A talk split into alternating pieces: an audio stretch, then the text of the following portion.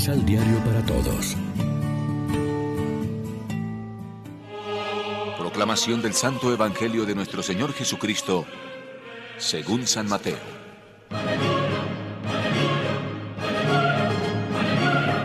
Ellas salieron al instante del sepulcro con temor, pero con una alegría inmensa a la vez, y corriendo fueron a dar la noticia a los discípulos. En eso, Jesús les salió al encuentro y les dijo, Paz a ustedes. Las mujeres se acercaron, se abrazaron a sus pies y lo adoraron. Jesús les dijo enseguida, No teman, vayan a anunciarlo a mis hermanos para que se hagan presentes en Galilea y allí me verán. Mientras ellas iban, algunos de los guardias fueron a la ciudad a contar a los jefes de los sacerdotes todo lo que había pasado. Ellos se reunieron con las autoridades judías y acordaron dar a los soldados una buena cantidad de dinero, junto con esta orden. Digan que mientras dormían, vinieron de noche los discípulos y se robaron el cuerpo de Jesús. Si esto llega a oídos de Pilato, nosotros lo calmaremos y les evitaremos molestias a ustedes. Los soldados recibieron el dinero y siguieron las instrucciones. De ahí salió esta mentira que corrió entre los judíos y perdura hasta hoy. Lección Divina Amigos, ¿qué tal? En este lunes 5 de abril celebramos el lunes de la octava de Pascua, como siempre, alimentándonos con el pan de la palabra que nos ofrece la liturgia. El Evangelio de hoy describe la experiencia de resurrección de los discípulos de Jesús. Al comienzo de su Evangelio, Mateo había dicho que Jesús es el Emmanuel, el Dios con nosotros.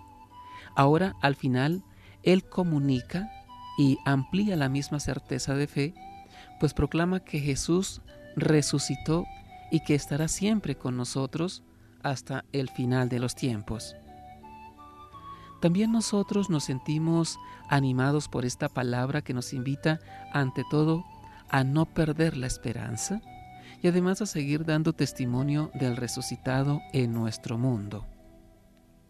Primero fueron aquellas mujeres y como ellas cuantas otras a lo largo de la historia de la Iglesia han dado parecido testimonio de Cristo Jesús en la comunidad cristiana, en la familia, en la escuela, en los hospitales, en las misiones, en tantos campos de la vida social. Después de las mujeres vinieron Pedro y Juan y los demás apóstoles y generaciones y generaciones de cristianos a lo largo de dos mil años.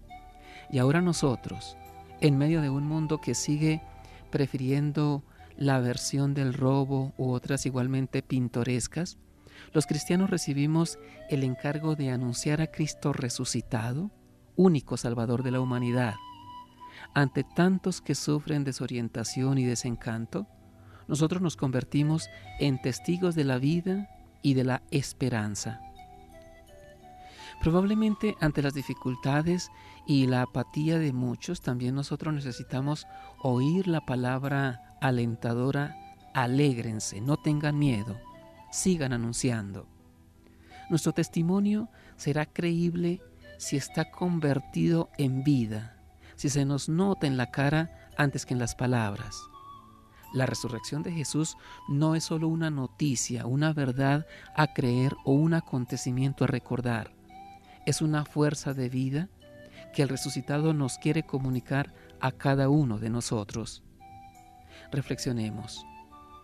¿Cuál es hoy la misión de nuestra comunidad como discípulos y discípulas de Jesús? ¿De dónde podemos sacar fuerza y valor para cumplir nuestra misión? Oremos juntos. Señor Dios, que por medio del bautismo haces crecer a tu iglesia, dándole siempre nuevos hijos, concede a cuantos han renacido en la fuente bautismal vivir siempre de acuerdo con la fe que profesaron. Amén. María, Reina de los Apóstoles, ruega por nosotros. Complementa los ocho pasos de la Alexio Divina adquiriendo el emisal Pan de la Palabra en Librería San Pablo o distribuidores. Más información www.sanpablo.co.